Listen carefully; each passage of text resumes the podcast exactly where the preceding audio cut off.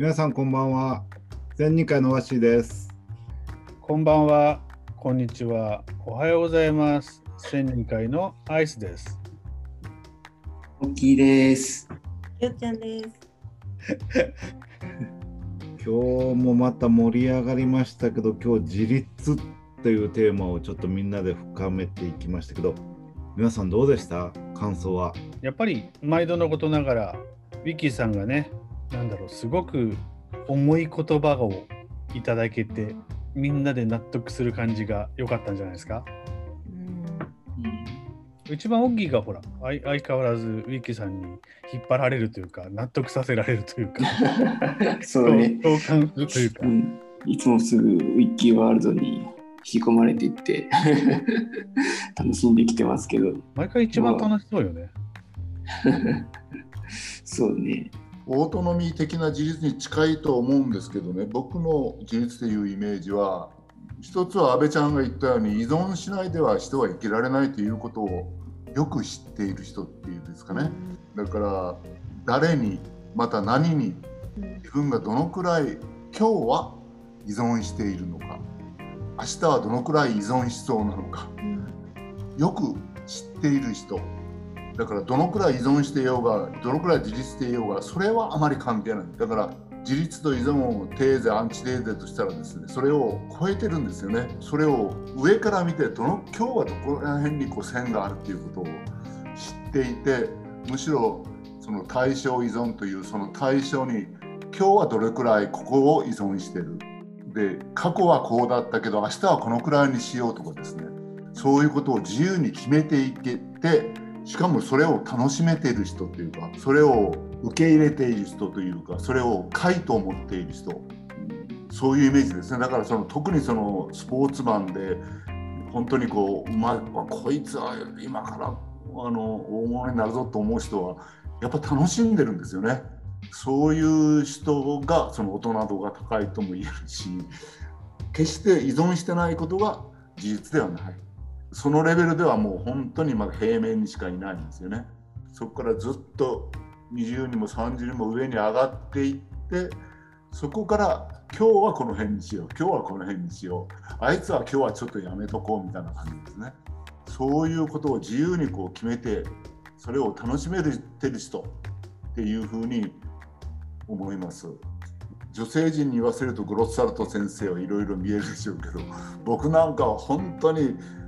あの昨日言ったことと今日言ったこと違うじゃないかってみんな言うけどもそれをむしろ楽しんでるようには僕には見えるんですよね。大人と高いというふうに思ったりもします。まあそばに行って何日か一緒にいたいというのはそういうところもあるんですけどね。で普通その依存ししているってなんとなくこう居心地が悪かったりしますけどまだそれは気づいてるからいいんですよね。それを全く気づいてない変な親と言いますかね。依存的支配というか依存してるのに全然気づかないで自分が支配していると思ってるとかですね、えー、そういうこそういう親なんかが全くその大人だとは全く逆ですね。子供との最最たるもんで。そういう親が本当にいい親と思ってたりするのが最悪な状況だと思うんですよ自立という面からするとですね。オートノミーに関連していろいろ考えたらそういうふうな感じに今は思ってます。今日はなんか楽しかった思い出に残るキーワードとかありました？あの依存しな依存はその人らしさにつながることもあるっていうのはあのウィッキーさんの言葉と同じぐらい私には響きましたね。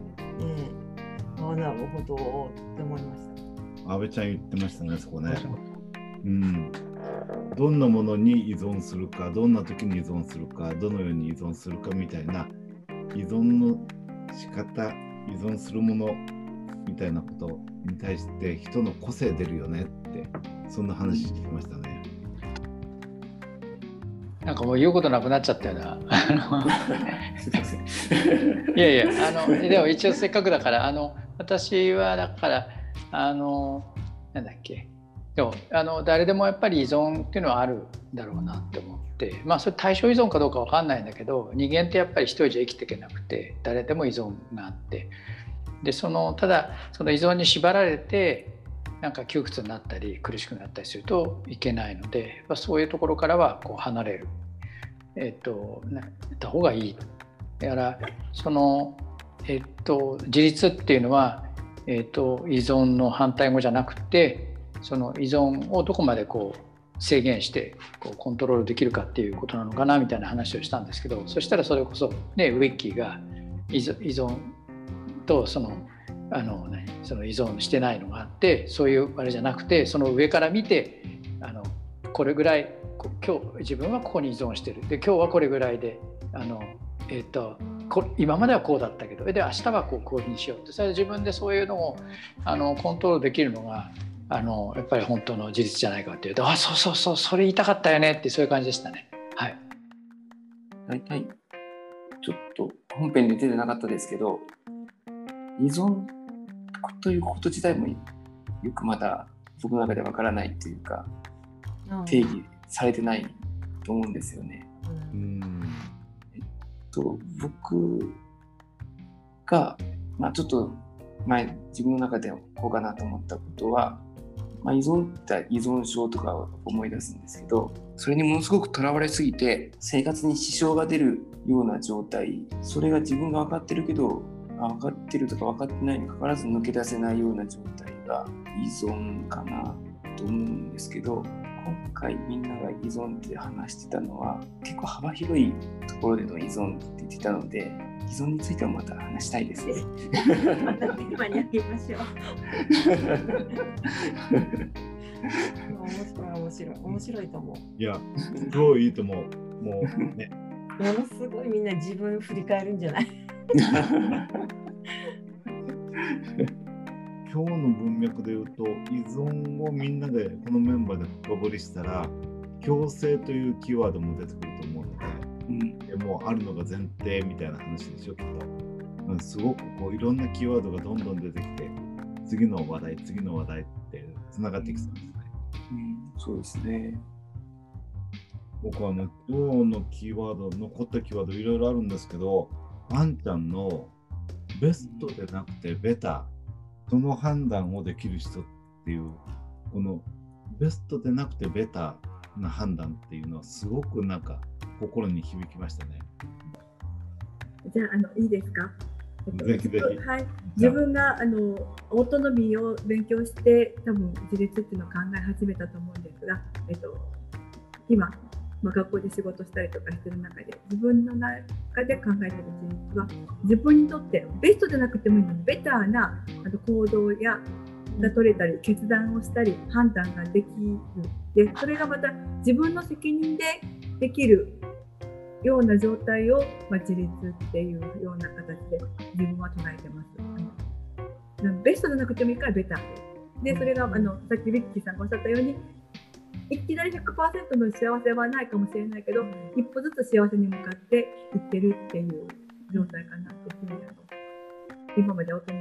勉強して自分なりに今考えてるありがとうございます。はい、以上です。はい。テストじゃないとダメっていう人多いですからね。いいですけどね。ベターっていうことはやっぱりいろんな選択肢があったってことなんですかね。いろんな選択肢があって、それの中から選ぶからベターみたいなんですかね。1個しかなかったら、ね、1個しかなかったらもうこれしかないみたいながベスト。1個しかないとイコールベストとはイコールにならないかもしれないので。うん、確かにそうですね。あれかな、アイスのいう選択できる、自分で選択できるっていうのがベタにつながります。きっと自己選択と選択肢が沖が言ったようにあるっていうこの辺がベタにつながるのかなっていう気がして聞きましたけどね。ベストベストがいいには決まってるけどベタでもいい。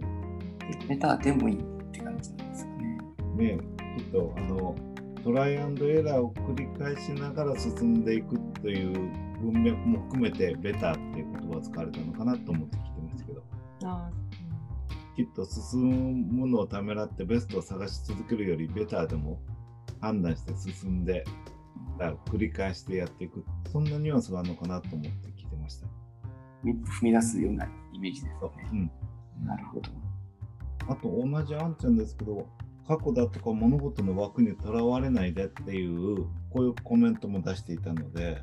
まあ、過去やの物事の枠組みとかそういったものにとらわれずにその時その時にその本当にオートノミーでいう自立って創造的であるってことをグロッサル先生がいつも言うのできっと枠組みにとらわれない過去だとかいろんなものにこう縛られないっていうのは創造性の一つの要素でもあるのでそんなところも短い文章の中にきれいに入れられていたなと思ういい表現でしたね。大変短いのですが、今回の配信はここまで。近日中にこの後を編集して配信いたします。おそらくこの後はアイスの一人語りに。では、次回をお楽しみに。